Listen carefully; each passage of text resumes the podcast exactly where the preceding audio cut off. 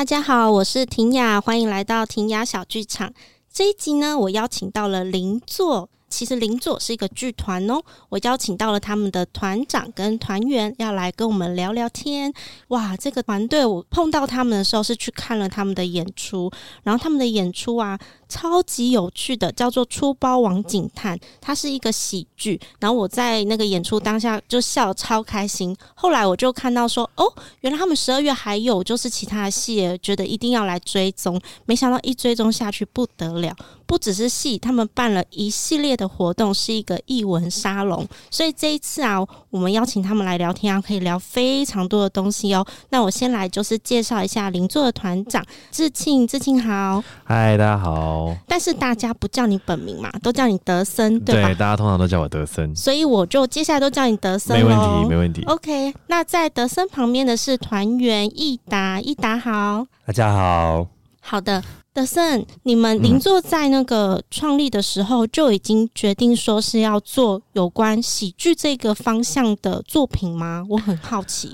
呃，这可能就牵涉到我自己在做创作的时候，当时候受到了一些刺激。就大概五年前邻座成立的那个时空背景，我自己身上还有很多其他的打工，包含像是一些沉浸式的游戏设计师，或是我自己也在新闻台打过工，所以我就很好奇，如果假设今天表演艺术的团队要让大家喜欢这个类型，是不是其实应该要从大家有兴趣的项目开始？那我自己本身非常喜欢喜剧。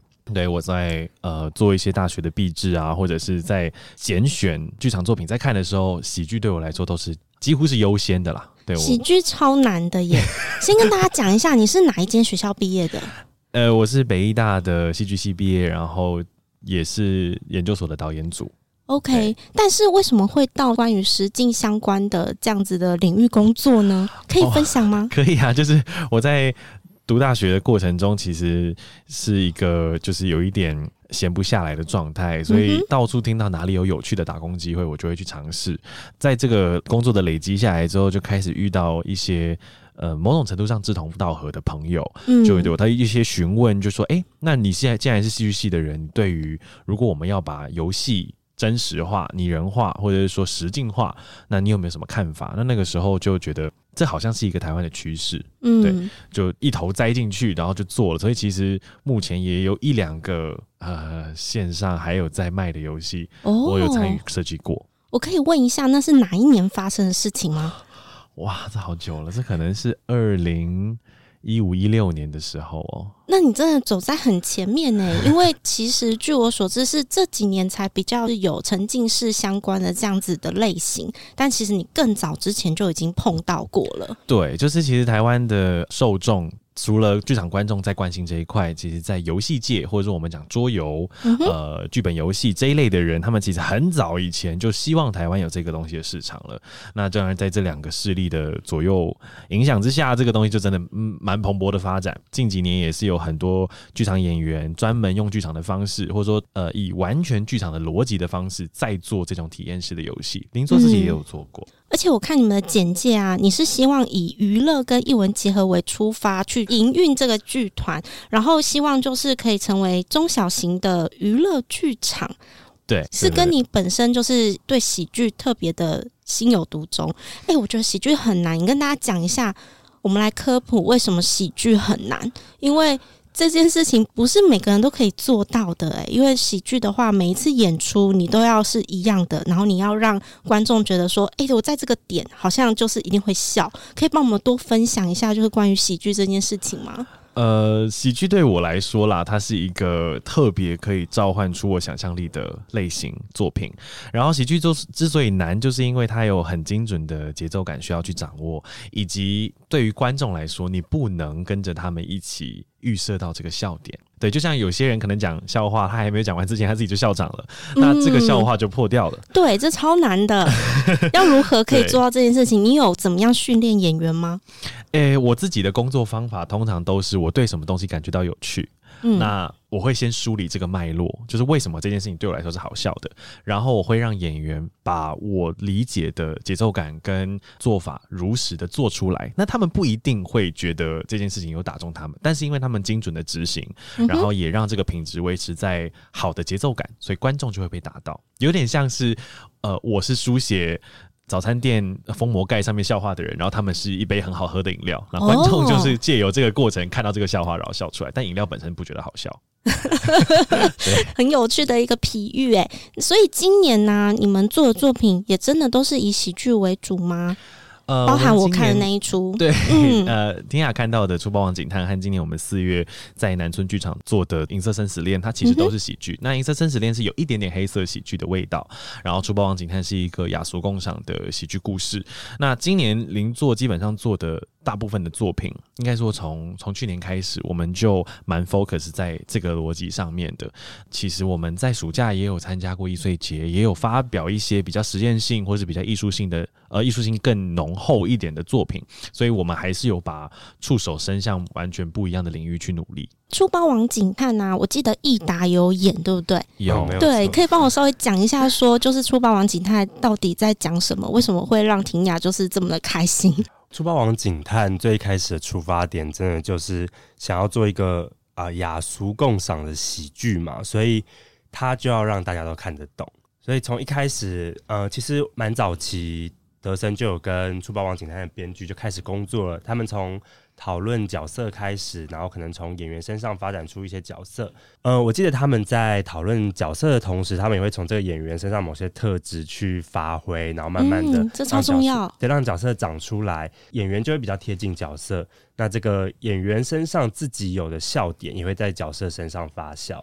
这样子，嗯哼，对对对，我好奇哦，是不是出包王警探啊？他不会只演一次，他是一个怎么样的计划？呃，没有错，出包王警探它是被我们定位成一个影集式的剧场作品，影集式，代表会一直出下去。是我们目前的规划里面想象中，它大概会有六个集数，有点像迷你剧集哦，对，就是六个都是各自故事线独立，但是又在同一个宇宙观里面的故事。我一定要跟大家讲，我看的那一出是第一集嘛，对不对？它是发生的是第一集，对，他把它设定在一个派出所里面，然后在这里面就是警察们会遇到一些很有趣的事情，所以我好奇，所以下一集也在派出所吗？呃，对，基本上珠宝王警探的故事都会从派出所出发，但是派出所其实就是一个有点像是。呃，你登入到全世界的一个入口，因为其实警察在我们这个世世界观里面，他就是一个说书人的角色，所以他会遇到形形色色的人。嗯、那形形色色的职业，形形色色的职人，就会在出包王警探里面轮流当主角。哦，刚刚有提到一个概念，职人。我记得你们其实有把它定义成一个职人剧，而且在看戏的时候会真的获得一些知识。哎，就是他边笑，然后我又获得一些知识，觉得就是知识量满满，又很开心。这是你要的效果，对吗？这是我要的效果，对。所以接下来也是会有很多的职人吗？还是说可以再帮我多说一点？呃，接下来在珠宝王里面，我们会带入更多职业类别以及警察这个职业不为人知的事情。哦、因为其实珠宝王有点算是一个呃，让大家先了解这个世界观，先了解这个宇宙观。我们可能都认识警察，可是其实我们认识警察的体感可能都不好，就是有可能是因为开罚单，或者是一些询问路啊，或什么的，没有到真的知道这整个体系背后运作起来的一些事。嗯、那就算我们把它定位成说书人，他也有。好好的让被大家认识的这个呃内容在里面，所以我们第二集会深入警察的职业内容，对，然后以及这个职业会遇到的很现实面的问题，然后接下来也会带，如果你不当警察，你可以做什么职业？诶。对，如果你不当警察，可以做什么职业？哦，很多想象哎。对，会是同一批演员吗？呃，我们现在基本上会是原本的原班人马，然后会加一两位新的角色进来，新的演员也也同时间会带入新的宇宙观的角色进来。嗯哼，对对对对对。那呃这边也可以稍微预告，基本上第二集会是一个画风一转的集数。什么意思？画风一转，变变什么？就是呃，基本上如果惊悚吗？呃，也不会到惊悚啦，就是说它基本上还是喜剧没有错，只是就是说它的故事会有非常突破性的发展。哦，这样让人很期待耶！今年已经到年底了，那可以稍微透露一下第二集会是什么时候啊？我们现在预估抓的档期，呃，会跟今年差不多，是十月底、十一月初左右的时间。我一定要把时间留下来，跟大家说，就是我当时去看戏的时候啊，然后应该是你本人吧，进来说要不要扫那个节目单？对，是我本人。对，是你本人。然后我就是很调皮的那个说扫不到，然后后来就。那个 QR code 就被传进来，这样传到很遥远的角落。哎、嗯欸，一扫跳出来是赖官方、欸，哎，对对。然后我就在上面看到很多，其实你们帮每一个角色就是有点画了漫画的感觉。对，我们刚好就是因为最近，呃，应该说前一阵子流行了 AI 换 AI 算图的一个风潮，嗯，所以我们那个时候就有搭这个话题，然后帮所有的剧中人物的角色，应该说演员啦，去算他们在年轻的时候的样子，嗯，因为那个 AI 算图就是在讲你高中的毕业纪念册上面的照片嘛，嗯，对，所以就想要搭一个话题这样子，那就。其实那些照片都是我们自己自己就精挑过的，因为它 AI 算出来有些长得很奇怪。那为什么会提到这个啊？我觉得就是邻座算是少数用赖官方来跟观众达成一个联系，而且我也还有发现哦，就是出包王警探有自己的 Podcast。有，我们其实也有一个 Podcast 在辅助出包王的行销，那同时间他也跟大家聊聊所谓职人这件事情，所以我们在 Podcast 里面也有。呃，邀请不一样类型，从从我们剧里面提到的职业，然后扩散到我们有兴趣的，嗯、就是我们主创团队有兴趣的一些职业类别来跟大家分享。那他的名字叫欧尼酱，欧尼酱，欧尼酱就都给你讲的意思。对对对对，欧尼酱，然后欧尼酱，对，欧尼酱，对。要跟大家讲一下字怎么写啊？欧就是哎，算是欧洲的欧吧？对，欧洲的欧。然后尼就是。哦，那你有点难讲，其实就是女生的那个你，但没有女没有女字旁，对对。然后讲就是讲话的讲，对。那你基本上，如果你真的很 focus 在搜寻，你后面还可以再讲一个 O A L L，然后你讲。就给你讲的那个你讲这样子，那呃这个名字一开始在想的时候，我以为很特别啦，但没想到 Spotify 上面有一两个类似的相关的名字，但不要选错，然后那个是粉红色的 logo。好的，大家可以追踪一下哦，无论是就是加入邻座的官方 LINE，或是你追踪这个 Podcast，应该在启动第二集的时候，你就会获得了通知。对，没错。但是啊，其实你们不止就是做喜剧的作品，就像我刚刚一开场的时候讲。到有一个艺术来临，对。的一个艺文沙龙是，而且他吓到我了，他非常的多活动哎、欸，我可以稍微跟大家就是讲一下，就是你们的那个 slogan 其实一开始是写什么一个乐园、两个主办、三个派对，然后四个驻馆艺术家，嗯，但是在我 follow 的时候发现，哎、欸，不止越来越多，又开始出现什么六个课程，三个派对，然后。很多的活动，要不要跟我们讲一下？说为什么会有一个艺术来临的这个想法？然后从十月到十二月。几乎就是每个礼拜都有事情发生，我觉得哦，好惊人哦。呃，我相信大家应该对于艺文活动，尤其是我相信天雅的听众，应该都是我们的朋友们。但是其实不认识艺文活动的同学们还是很多啊，朋友们还是很多。所以那个时候，我跟何日君再来剧团的团长就有聊到这件事情。我们很希望，无论是我们自己在做作品的时候，或者是我们在跟呃其他业界的人交。交流的时候，我们能不能创造一个有一点像是资源共享的环境，资源共享，让大家更了解译文是什么？对，那我们也很希望可以透过一种把观众或者说把民众邀请到创作现场的一个方式，来让他逐步的踏进表演艺术的领域。对，那这个方法其实我们在观察到很多像是学生制作啦，或者是说一些小的剧场活动都。多多少少有这样子的裙带关系。举个例子来说，如果假设你今天年轻的艺术家他做了一个作品，然后到现场，那演出的时候还会邀请他的家人，他的家人可能原本不是艺文观众，但是因为这个作品的成熟度，或是因为这个作品的呃完成度，让这些原本不是观众的人逐步爱上剧场。这就是我们为什么要做艺文沙龙的原因。嗯哼，对，我们希望可以透过这样子的一个媒合，把更多非我们认识的观众朋友、观众群带到我们的领域里面，让这些可能潜在对这个项目有兴趣的人，可以得到他现在来这里做的一个目的跟原因。对，所以我们才设计了很多种可能让大家进来。这个很多种可能，真的超多哎、欸。因为如果你只听译文沙龙，可能会没有办法想象到说背后其实不止这些。我特别有兴趣想要询问的是，驻馆创作怎么会想要做驻馆创作呢？呃，这当然也也关也跟我们身为一个团队，然后行之有年有一点关系。因为今年是邻座的五岁，然后是何日君三岁左右。其实我们大概都有累积了一点点剧场的能量。嗯、那我们也很希望，就是我们目前还是一个年轻的团队的状态。可是比我们更年幼的，或是比我们相比还在婴儿阶段的艺术家，其实也还很多。我们或许没有办法像是一个国家级的政策或是补助来帮助这些，但是。我们对于我们的后辈，其实还是有一些想要去互相帮忙的地方，所以我们想要提供一个不会有太多压力的创作环境。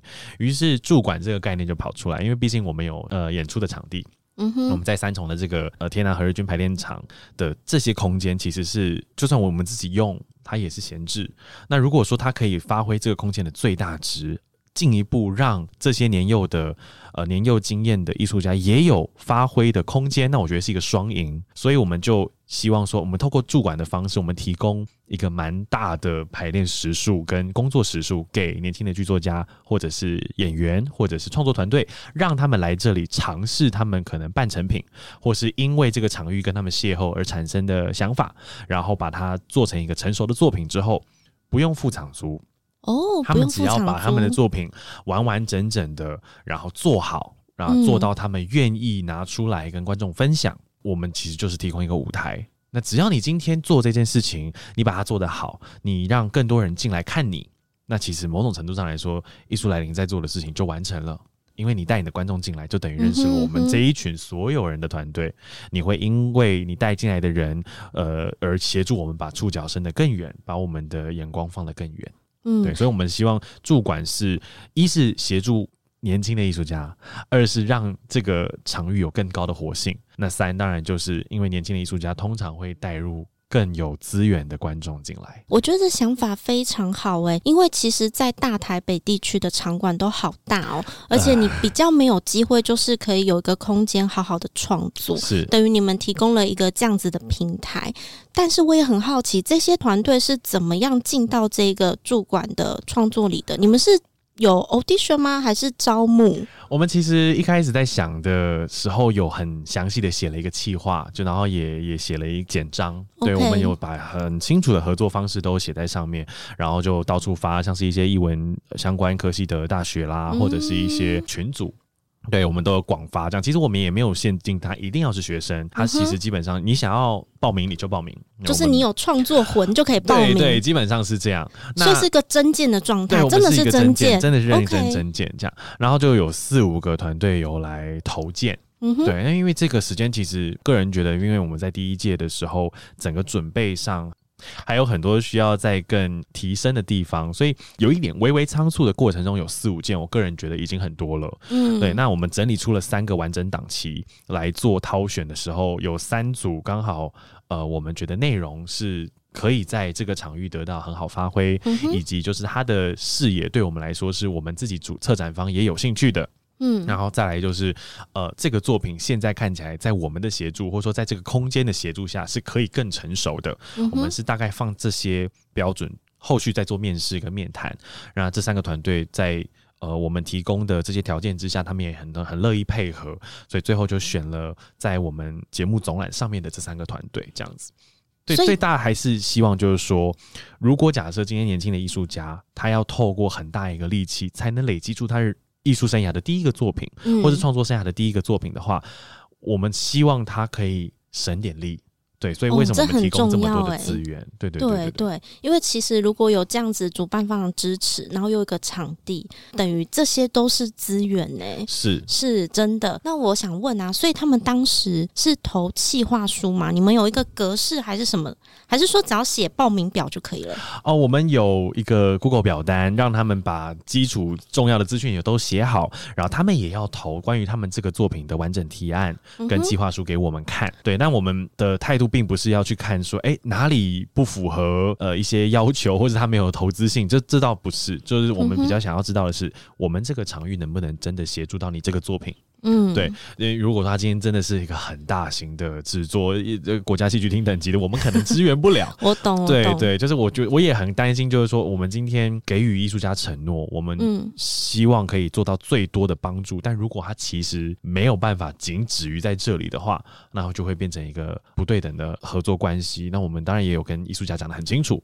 我们这一次艺术来临提供的场域大概就是这样，让我们能够提供的，我们尽量都提供。如果你可以在这个环境里面完整的成长，那当然是最好的事情。嗯，对，因为我本身是做艺术行政嘛，嗯、所以我觉得通常啊，在写企划或提案，可能都会比较是行政面的人或制作人在处理。是，但是艺术家要做到这件事情，其实对他们自己也有个门槛呢。变相其实也是希望说，可以给他们有更多的机会，不会说好像我们一定是要去公部门那样子的机制，然后才有办法说有一个露出的平台，是不是？其实你有这么想？呃，我的确非常希望这些艺术家可以。由艺术家的角度去出发，然后把他真的自己想要阐述跟创作的东西好好呈现给我们看。因为身为策展方，我们真的很关心你今天为什么要做这个作品。嗯、我们可以去撇除掉其他你在一般的呃计划书里面需要去担心的阿里亚扎的内容。你其实只要回到你艺术家的身份，跟我们对话就好了。创作的本身，对创作的本身。嗯，而且我在看你们的课程啊，我我也是眼睛一亮哦，因为听到课程嘛，大家可能会想说。哦，可能是表演课或是什么，嗯、但是哎，没有哎，你们开了一个 Excel 跟 Canva，我不知道大家知不知道 Canva 是什么，嗯、但 Excel 大家一定知道嘛。那 Canva 是现在就是很普遍在使用的一个。算是平面设计，吧。哎、欸，我听说小学就有在学了耶。呃，是，它其实基本上在全台湾中小教育，就是这十二年，嗯欸、其实已经扩展到十八岁，就是十二年国教。嗯哼，所有的学生都可以用他们的的学校账号去登录教育版，它其实是免费的、嗯。对，教育版就是免费，然后就所有都可以，素材都可以用。然后这个东西基本上为什么我们的？呃，或是说为什么我们的政策要这样做？其实也跟所谓简暴力跟他们的备审资料有很大的关系。对，对。因为我们以前做备审，可能就是还会再另外拉一堂课啊，然后这样做的就要死要活的。可是他们现在可能点个滑鼠点几下，然后云端的那些历程载一载就有了，他不用这样子印出来，嗯嗯，然后还要再去做美编，还有什么？所以反而是他在数位上面的美感是很重要的。没错，而且这个也回应到刚刚我们在讲说，艺术家他要准备一些书面资料，如果他们有这样的技能。的话，哎、欸，就可以帮助很大、欸，哎，对，没有错。我们其实基本上这一次在泽泽上面露出的主视觉有非常大量都用 Canva 做的，嗯哼，对，就是也希望大家可以知道说，哎、欸，这个工具真的是还蛮重要，也蛮容易上手的，因为艺术家他可能大部分。现在台湾或者是台北，大部分的剧团可能都是艺人剧团或是小型剧团。那他一个人身上要背负这么多的行政业务的时候，有更好可以帮助他的工具，我们都希望可以提供，因为这样可以让大家活得轻松一点。是，而且如果听众有在看剧场的话，也会发现说，现在很多的剧团的节目单也是 Canva 做的哟。对，对就是如果你点进去，然后发现就是它有出现一个 Canva，就是那个软体。对，没有错，而且它可以直接。变成影片，因为你是剪报，所以它可以直接帮你录影成一个影片。是我记得好像我在看那个出包网的时候，你们的照片诶、欸、都是会动的耶。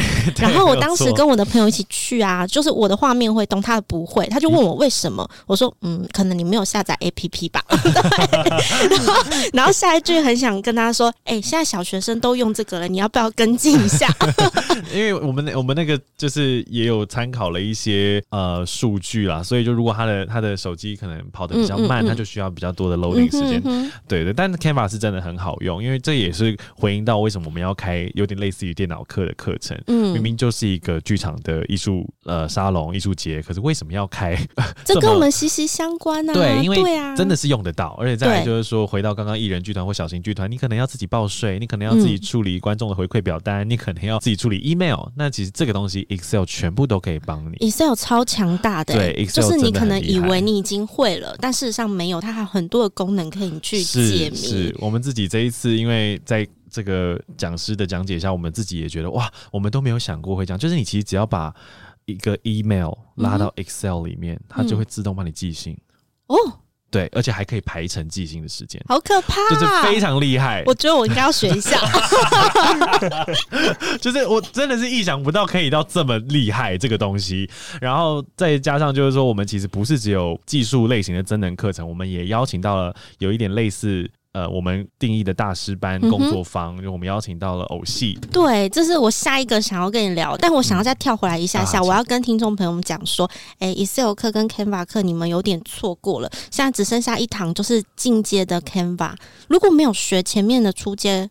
那听众是可以报名的吗？完全没有关系，因为其实他的琢磨点不一样。嗯、呃，Canva 的课程是何日君再来的团长亲自授课的。他在第一堂的 Canva 基础课，他教的内容比较像是我如何活用这个软体的一些基础功能。嗯、那进阶课其实就会直接进入到实用派，就是譬如说我刚刚讲的，你要直接做成影片，嗯、你要直接做成呃，举个例子来讲，你想要做你的戏的预告片。嗯，那可能有一些可以，可以，可以，对，就是你，你可以把它想象成，虽然我们叫做进阶班，嗯，可是你可以把它想象成，我们对于特殊的功能，再更加清楚的解析它。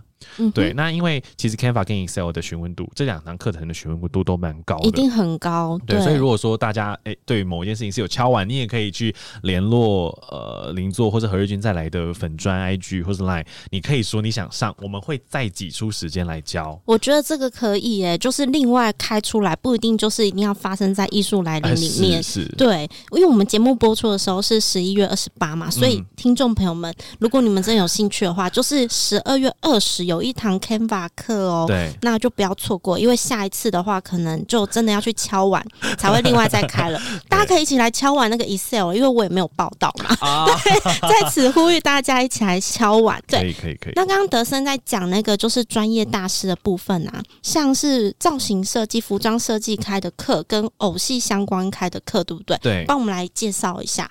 我们其实呃关注所谓的增增能，并没有只有关注在技术上，对，我们很希望可以让各种不一样的人都可以在我们的创造出来的场域里面得到他们想要知道的知识。其实呃，我不知道听众朋友在。做造型这件事情上会不会觉得很苦手？因为像您做自己也有偶尔也会有一些商演，大大小小的演出或校园演出，他可能就要立刻出现一些简单的小道具。那这个时候就会很万谈，为什么我在服装课或者是大学相关课程的时候没有认真听？嗯、对，那我们其实也想要关照到这个部分，很多的东西它其实是可以 DIY 的，可是如何你让它 DIY 的有质地？嗯，而不是会看起来很像一些塑胶 感很重的一些道具，对，所以我们就邀请了呃，目前台湾其实业界蛮爱用的服装造型设计师赵天成，赵天成，对，他本身小天他的作品在服装设计上非常的夸张，而且有质感，对，没错，他的作品都很好看，然后再来就是他对于头饰的脉络，基本上我觉得台湾做关于剧场头饰这件事情，可能没有人。可以拿得出来跟他比，应该是对。对，我跟大家科普一下，因为如果有在 follow 我们节目的话，在前面几集在介绍在线剧团的那一集，那在线剧团的妖怪啊的造型设计哦，不是戏哦，是造型设计就是小天了。啊、所以如果听众朋友有看到那出戏的话，就会知道哦，原来就是他。对，嗯、没有错，而且就是他的技法纯熟到每一次他端出作品都会觉得哇哇，你什么时候才会江郎才尽？拜托你不要，也太厉害了，太厉害了，没办法超越耶。太厉害了，对对，嗯嗯，然后呃，我们这次邀请到思维，那思维他其实在呃宜兰的无独有偶待了非常久的时间，然后他本身我们在邀请他之前，他今年其实自己也有开课，对我有注意到，我我觉得剧场人其实他在学表演课，无论是去工作独白，或者是去工作自己的内部创作之余，要在进阶表演，其实接触物件是一个很。快而且有效果的方式，嗯、对，那我们这就是为什么我们这次会邀请思维，就是就回回应到我刚刚讲的，我们我们觉得真能不是只有增加技能技术，其实你本身表演也可以多累积东西。对，这个我可以回应哦，就是刚刚在讲到说，如果你表演要再更精进，怎么让没有生命的东西赋予生命，它其实是一个很大的转换。那当你在操作物件或者是戏偶的时候，要怎么样做到这件事情？然后我又要科普了。如果听众朋友有在听我们节目的话，黄思伟就是有一集我们在跟廖承志聊天的时候，然后他是不是有一个台日共治啊？嗯、那个我会等你妈爹妈死的女主角黄思伟，啊、对，她是我们的学姐。嗯哼，对，那基本上物件它也。很常出现在小型的演出里面、嗯、或大型的演出，所以它算是一个所有制作通吃的状态。嗯、对，那我我自己在做创作的这几年，这样一路累积下来，我会有一点万谈的是。当年如果物件我有好好学，其实现在我在做创作的广度或许可以开得更广一些。对，因为呃，让没有生命的东西有生命，对于观众来讲，那个体感是很好的。它可以带向另外一个想象的世界。是，因为其实我在看偶戏的作品啊，因为很多的场景你可能真实是做不出来的。对。但我们换一个方式去做，只要观众你相信，那就会达到。对对，对，所以偶戏的世界其实是非常美妙的，嗯、美妙魔幻的。所以，我这里要问一下，我们刚刚从 Canva 到 Excel，然后现在就是到造型的部分，还有偶戏，我们是欢迎所有的。民众都可以报名的，对不对？没有错，基本上这些课程的设计上，我们都有跟讲师达成一个共识，是我们这个门是开给所有想要踏进来的人。所以，无论是他对于剧场有一点认识，或者是他对于剧场完全不知道但抱有好奇心，我们都非常欢迎他踏入我们艺术来临的门。因为偶戏，我怕大家会害怕，但是其实有听到刚刚德森有说他是欢迎大家，就是都可以来报名的。是有年龄限制吗？基本上没有，也没有，没有，就是因为他的他。它的授课时间稍微有点长了，因为这个东西是需要进入状况，然后好好培养美感等等的，所以它顶多就是时间这件事情，它需要大家在斟酌。只是我们不会去限制任何的观众或者是学生想要进来学。嗯，那我下一个好奇的就是，怎么会有派？对，派对是怎么一回事？嗯、好，就是关于派对这件事情，其实有一点像是我们我我跟呃何日君再来剧团，林作跟何日君再来剧团的一个私心了啦，就是会觉得说，呃，因为开幕有一点点想要效仿去年北艺中心打开的时候，他其实有邀请林作到现场去参加暖屋派对。暖屋派对，对，那暖屋派对的现场，其实大家很多艺术家，然后很多的各个。呃，领域的好手都在现场，然后喝酒啊、聊天啊、嗯、交流。他他让我意识到的是，这些现场会带动的涟漪，可能后续的合作，呃，更多作品的衍生的这个可能性是很高的。哎、嗯欸，这就是艺文沙龙啊！对，这就是对，这其实就是译文沙龙。对对对，所以我但我就在想，艺文沙龙怎么从洛可可时期，怎么从巴洛克时期带到现在？嗯、我要怎么让大家理解它是什么？其实就是派对。就是这些人进来，换个说法，用很轻松多了，很轻松的心情来参加一个活动，嗯、但回家之后，你因为在派对上认识的人，所以出现了新的邂逅。我觉得这是我们今天举办派对一个背后很大的向往。嗯、那当然，我们也帮派对做每一个不一样的主题，就是开幕跟闭幕。呃，想当然了，我们去介绍呃场地，我们去介绍内容，我们去介绍这一次整个在车展里面的大大小小事。在中间十一月底，我们也举办了一个变装派对。哦，变装派对，对有主题的。对，我们的主题是世界经典。我们希望大家可以把自己装扮成各类型的世界经典。那你自己定定义什么是世界经典？举例举例，譬如说自由女神像，它就是一种世界经典。哦、很经典，对，或者是你今天要把自己装扮成，比如 IG 上面按赞数最高的那张照片，好，那也可以。嗯、对我就是你可以自己去定义你所谓的世界经典是什么，然后来参加我们这个派对。我们这个派对的。内容跟主题其实也有一点像是我们邀请了我们所有的这一次在艺术来临里面活动的课程讲师，还有主管艺术家跟所有的演出团队，我们坐下来，然后呃喝喝个酒，或者说喝个饮料，和大家聊一聊，在这个整个期间里面，你们遇到什么困难，想要彼此帮忙的吗？然后以及我们也会希望这些。艺术家可以破除掉我们原本档期跟档期之间的隔阂，他们可以跨越这些档期。哦，这超重要的，因为常常参与艺术节啊，可是彼此见不到面，只知道说，哎、欸，我们都有在同一个艺术节里面，但是我们看不到彼此的演出，都好可惜哦。嗯，就真的需要一个这样子的场合，大家可以交流。对对对对对，对我们想要创造一个交流的空间了。就是如果说开幕跟闭幕是我们跟呃这个整个世界、整个社会的大家一起来做交流，那。这个变装派对就有一点像是，不是只有这样，我们更。同时间也回到我们自己内部，不是只有民众可以进来看我们怎么变装。嗯、当然，如果你要来，你也可以变装，也没有问题。但我这边要道歉了，因为我们播出的时间是 十一月二十八，所以又错过了。这个变装派对是十一月二十五，没关系，我们先发现动好了。对对对，所以听众听到这里的时候不要揍我，你们还有唯一还有一个机会，就是闭幕。这个何日君再来，他是有双策展的一个状态哦，所以我们不是只有在三重有基地，嗯、我们接下来邻座在西门。也有一个基地叫妥妥基地，那它在西门也有，对，在西门其实交通蛮方便的。这是这一次露出的时候才第一次公开吗？呃，基本上是我们会在闭幕的时候正式的跟大家介绍，但是它同时间也会是下一届的艺术来临的主场馆。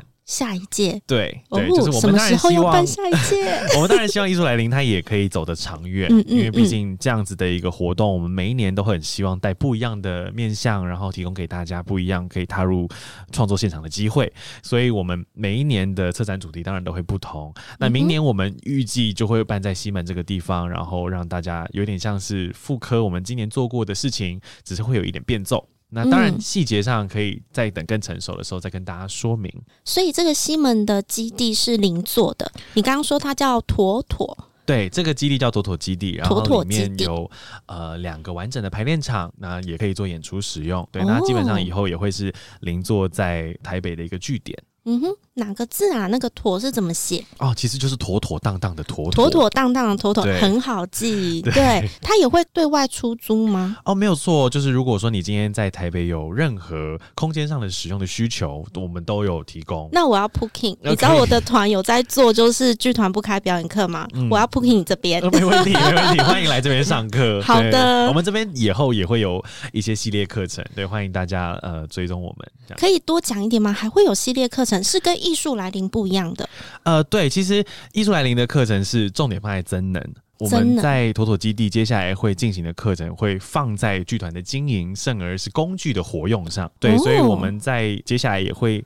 也会认真的来去跟大家做，像是有一点呃所谓剧场或者是行销计划上面的 brainstorming，、嗯、然后工作坊黑客松的方式来创作，呃或者说来来激发出更多大家对行销这件事情的想象。林卓在出包王警探的整个行销策略里面有累积一点点心得，也很想要跟大家分享，大家对于剧场的售票啦，或者是经营一个完整的行销计划的想法是什么？对，那我们接下来就会在妥妥基地开办这一系列的课程跟。呃，工作方哇，我超想参加的，可以先透露一下吗？在出包网里面，就是对于那个行销的这个部分有什么心得？稍微透露一点点。好，呃，我们基本上在这一次里面有分三个面向，首先是我们如何让观众记得这个品牌，嗯、这个品牌可能是剧团的名字，可能是戏的名字，可能是我们创造出来的 IP，、嗯、所以视觉上面的设计跟行销也是其中一个企划的项目。嗯，再来就是我们如何粘着住我们创造出来的关系，嗯、或者是说我们如何粘着我们创造出来的联系，无论是把观众一个一个的导向 line，然后让他们变成一个稳定一对一的窗口，或是我们创造活动来让大家进到我们的影响范围里面，这是第二。再来第三就是所谓的影片形象气化了。哦，其实现在对现在大家都基本上都中毒 reels 或者是 TikTok 什么短影音，对。那它时下是传播速度最快的，嗯、我们我们也在这件事情上面很认真的思考，如何让这方面的气化既不要让我们的艺术家觉得难堪，同时间也让广大的民众们对于我们露出的东西是有共鸣共感的。嗯哼，对哦，有共鸣共感很重要哎，是对。如果今天我在讨论的东西，你也在讨论，那其实这个东西让。陌生的观众进到剧场的可能性很高。举个例子来说，如果大家同一个时间节点都在讨论一部电影，可能胜过某一个很有名的剧评人的一个分享。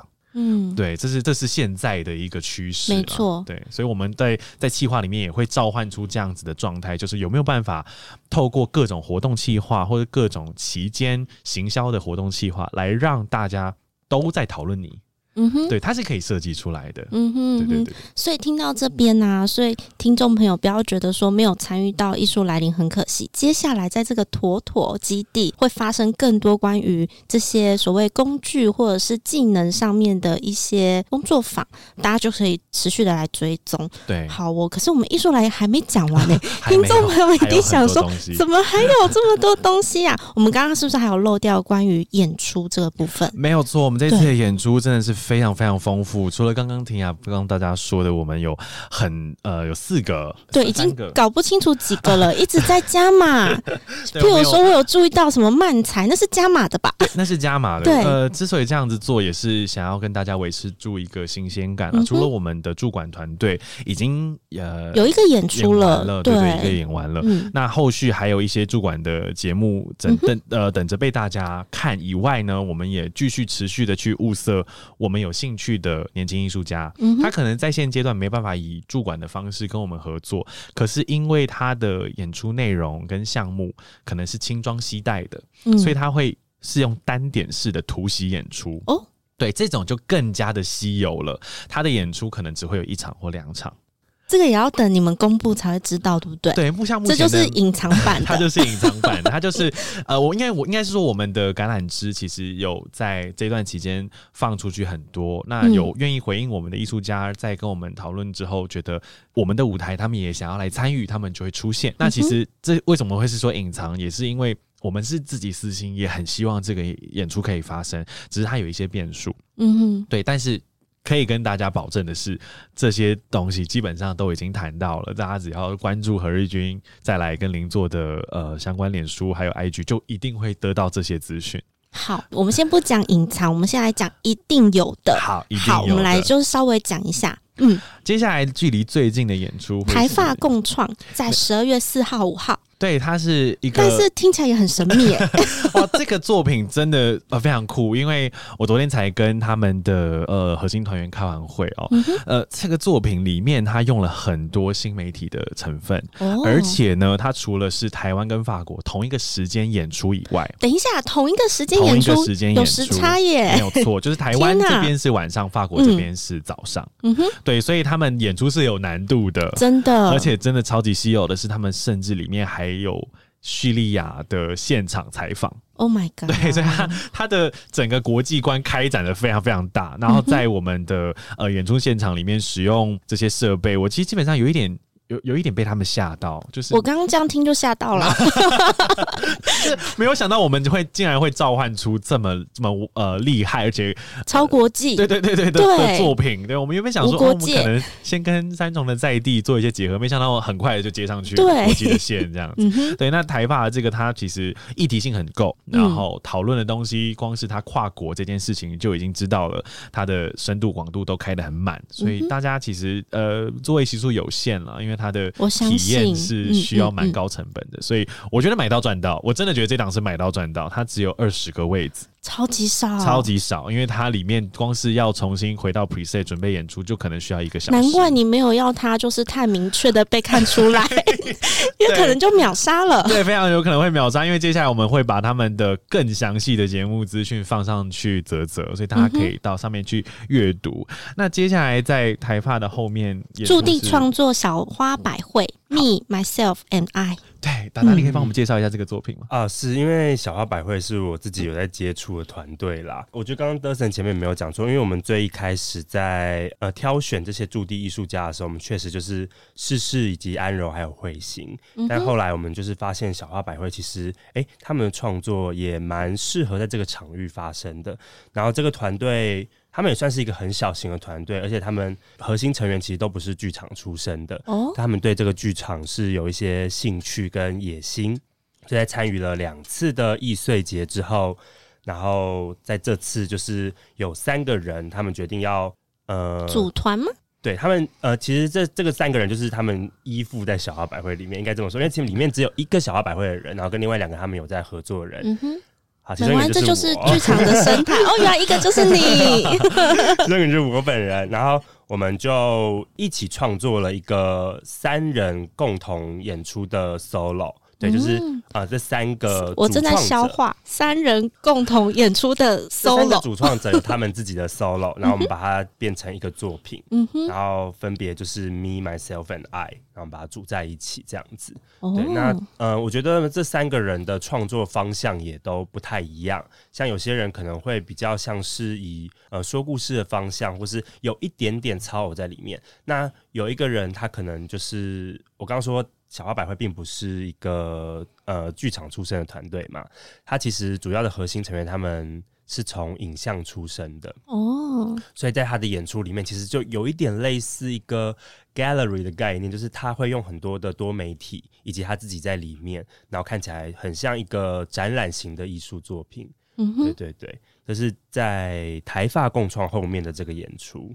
我好像应该要科普一下 solo 是什么意思。啊、对，solo 其实就是独角戏。嗯，刚刚听起来是有三个创作者，然后他们各自有自己的 solo，但是呢，又会组合成一个完整的作品，所以它也是一个蛮有趣的哦。而且刚刚也有听到说，他们的成员有影像的背景，就大家可以想象，就是只有一个演员，然后他要演独角戏，那他到底可以干嘛呢？你就从头到尾就只能盯着他，你没有其他人可以看，而且也要跟大家说，solo 真的是一个非常很难，solo 超难 的表演形式。我记得好像北艺系统出来的毕业生都会有一个独奏会。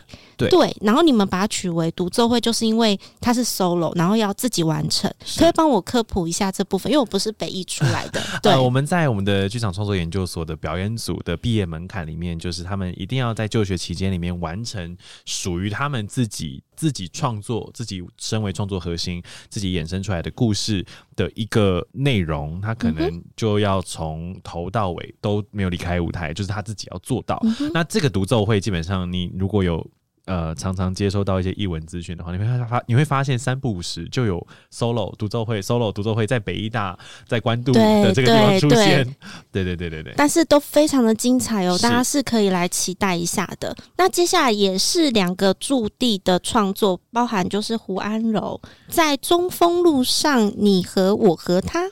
对这个作品，它其实是一个独演会。安柔本身是一个编剧，那他这一次用我们的最大的场馆来做一个独演会，因为他其实这个作品是在讲他是按他是桃园人，然后他在这条路上面骑车的时候，有一点像是大家可以把它想象成一个呃公路电影，只不过是机车版的。哦，对对对，然后他在这个路上面在思考啊，在呃。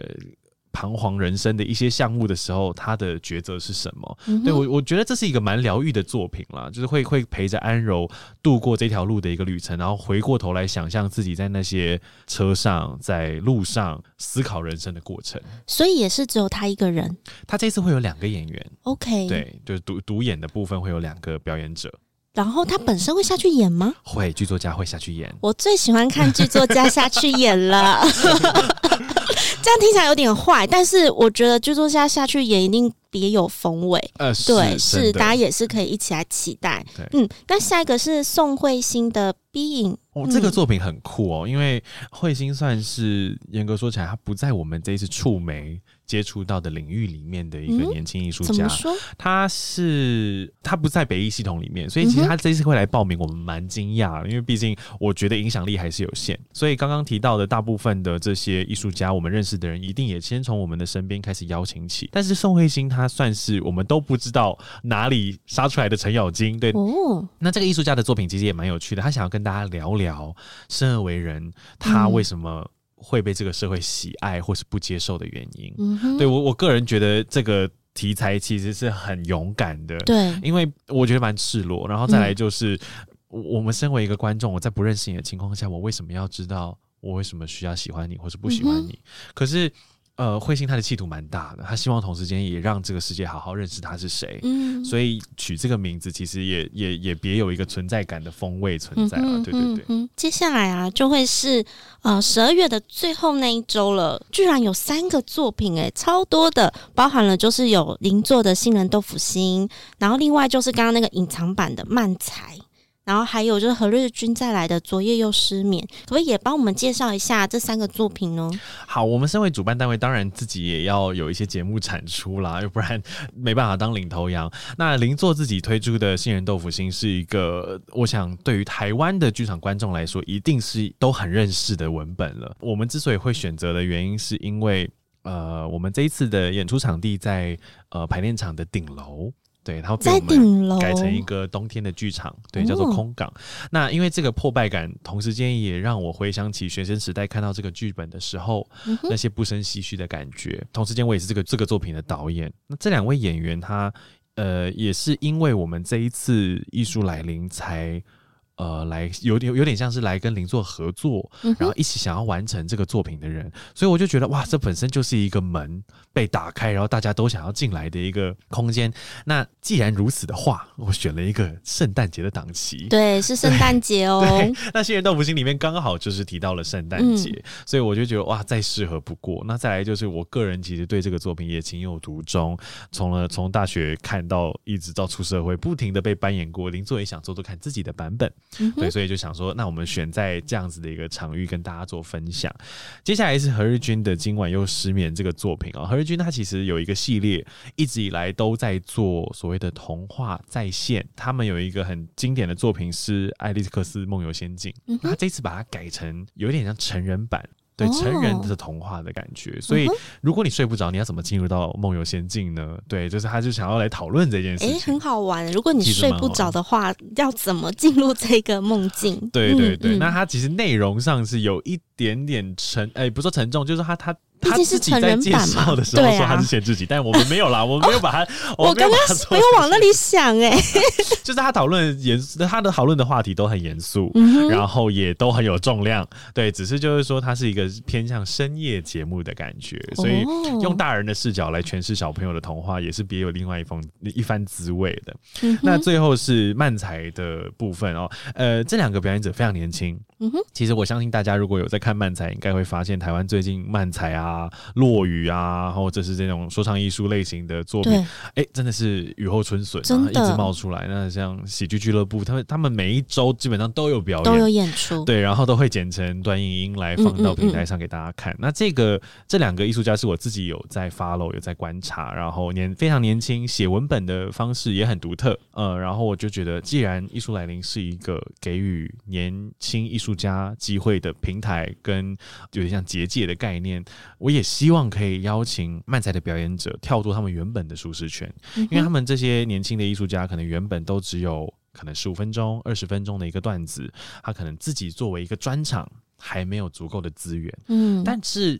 漫才并不会用到太多的舞台设计或者灯光设计，对，所以其实如果他愿意的话，他愿意，他出现就是舞台，他就是舞台了。对，所以我们我就这在这个时间点，我递出橄榄枝，这样就希望说，哎，那能不能来来把你的第一次专场的这个经验值加值在我们艺术来临的舞台上？嗯嗯嗯嗯嗯、对，那这两个呃漫才的表演者心脏很大颗啦，就是他们基本上已经准备好段子，然后也有一些很自信做，但是真的要。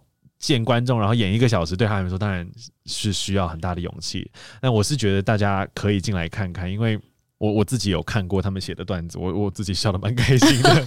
哦，有你的保证，我觉得是可以的，因为你本身就是做喜剧的，你都笑得那么开心，等于是得生挂保证喽。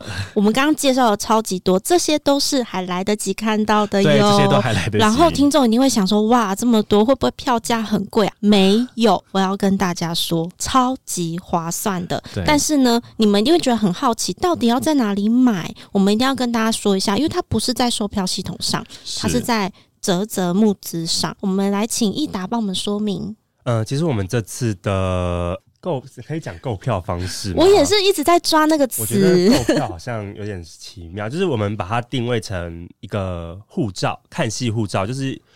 有点类似多年前的超亲密小细节那种感觉，嗯、只是他们有一个实体护照，而我们是类似线上的护照。你可以购买的不同的航线的护照，我们设定成短程、中程跟长程航线，然后它可以看到不同的场次这样子。那你在这这上面透过赞助的方式去呃选择你想要赞助的航线，然后我们再会透我们会再透过 email。Email 给你一个 LINE 的电子护照，对，然后就一样是从 LINE 上面去做登记以及报道这样子，很方便哎，因为大家手机里面一定都有 LINE 呀、啊。然后我要跟大家讲票价，刚刚讲到的短程航班啊，只要一千元就可以看三个活动或是三个演出。刚刚我们所介绍的这一些，你都可以选择哦。那如果你要选中程航线的话，是一千五，直接五场。对，哎、欸，超划算的。那长程的话，一千八八场全部包了。对，全部包了。因为你们已经错过前面十月、十一月了。对，对，但是就是非常的划算呢。非常非常划算。是。对，因为基本上我们并不是只有限制演出而已，这个护照对我们来说就是签到你来到我们这个场域里面，嗯、所以无论你今天来的原因是什么，除了我们的免费讲座以外。你只要有出示你的护照，你都可以进来。嗯、所以你就是你可以买我们的护照，然后来上课，可以来、啊、呃参加工作坊，可以来看演出，嗯、对，这些都可以。就是我觉得大家那个钱包可以精算一下，你在外面上一堂像是思维的课或者是造型课，哇，对，不可能不可能是这个价格，所以真的是超佛心的。不过以一个制作的这个。我应该可以算是前辈啦，我是觉得这样会赔钱啦。下一届就大家可以接受的话，我们稍微稍微高一点点好了。要知道说，我们做剧场真的非常的辛苦，不能每年这样子砸钱。欸、当然，变成那个妈妈上身唠叨了。然后，所以我们也有提供，就是如果说你观众是呃人很好，或者说你口袋里钱很多啊、呃，我们也有一些。自由通关的，就是你可以用三千块或五千块来买我们的译文赞助的。它叫畅行无阻玩到爽。对，对，但其实真的也很划算哦，就三千五千。如果大家可以接受的话，为什么会上泽泽？我想这也是一个就是很好的平台，因为它是一个募资平台嘛，所以你可以依照自己的经济状况或是接受程度加码。对，欢迎大家加码，欢迎大家加码，因为真的太划算了啦。嗯，然后刚刚德森有讲到免费讲座啊，有一场被我们漏掉了。啊，对，就是现在还来得及的，就是关于歌舞剧的经验分享。是是，其实我们有邀请到两呃，就是呃，我们这个中生代自己很好的同学跟朋友，嗯、一个是梦婷，谢梦婷和冠仪。对，然后我们邀请他们来跟我们聊聊，从这个疫情一直到现在，他们两位在歌舞剧或台湾的表演艺术环境是怎么崛起的。嗯，对，因为我觉得这个部分，年轻的艺术家也好，或者是观众也好，应该还蛮想知道，就是他们在。选择演出的时候，他们有没有自己的路线想要走，嗯、或者是说他们身为艺术家，他们有没有什么想要追求？嗯、对，因为其实艺术家很多嘛，呃，台湾艺术家真的蛮多的，但不是每一位都可以同时间呃获得粉丝的关注，同时间又有稳定的作品的产出。对，那这一次邀请到冠仪跟梦婷，也算是一个非常难得的机会，真的超难得。我觉得会不会变粉丝见面会啊？对，所以听众朋友真的有可能哎。好，不要错过喽！就是场还来得及。我们今年的艺术来临是在三重，然后它的排练场叫“天呐，和日军再来”排练场。对对对。然后明年的话才会是在西门的妥妥基地，已经要跨明年了，所以大家也没有犹豫的机会了。所以呀，赶快上泽泽来帮我们，就是募资买票参加，然后获得这一个电子护照。对，有没有什么要补充的？基本上，因为我们的整个流程上面都非常电子化，所以有任何的问题。呃，只要是艺术来临，是邻座，是何日君再来剧团的所有联系方式都可以提问，我们都会及时的做回复了。就是如果我们没有睡着的话，都会及时的做回复。那就是大家不用害怕说，哎、欸，这个形式很陌生，会不会诈骗集团，或者会不会弄不好？不会，然后不会，对对对，对，不用担心，不用担心，都有在运作，已经运作两个月喽。没有错，其实我们正式的演出也已经举办了第一场，嗯、呃。四四制作所的作品，那观众的回馈跟参与度也都蛮高的，嗯，对，所以这边也不用担心，就是说，哎、欸，为什么我看泽泽上面好像买护照的人，是不是还有一些人没有把呃结账结下去？不用紧张，其实。真的可以结下去，因为是有在运作的。对，大家不用担心，因为通常可能会觉得说募资是要达标才去做，对。但是我们不是，我们就是已经是 ING 了，对。所以你只要就是去赞助它，你去买下去，你就可以立刻来到现场，没有错，对，就不用担心。每一场的节目其实座位席数都稍有不同，所以如果说你真的很想要看里面的作品，要赶快获得护照才能上去登记座位。我们进场都是靠我们的 QR code 做。进场签到的，所以一定要在 LINE 上面完成节目登记，呃，我们就会生成 QR code 给你，那你就可以验票进场。好，那我们今天非常开心，就是可以邀请到邻座来跟我们分享艺术来临。而且我知道资讯量很大，但是不用担心，我们一定会把所有的资讯都放在这一集的下方简介，所以大家可以就是再去详细的了解一下你们可以报名的这一些场次有哪些，就不要再犹豫喽，可以赶快就是到泽泽上面搜寻艺术来临，欢迎光临。我很喜欢这个说法，好可爱哦。谢谢 对，我们也是想了很多的企划跟行销的 slogan，这样。嗯，那我们今天就先聊到这边喽。那如果你有喜欢庭雅小剧场的话呢，请帮忙我们按赞、分享给五星好评，也欢迎大家可以留言回馈哦，许愿也可以，这样子我就可以知道要去邀请哪一个来宾。那希望可以跟你们有更多的互动。我们今天就先聊到这边，谢谢，谢谢，谢谢大家。好的，下次见，拜拜。拜拜。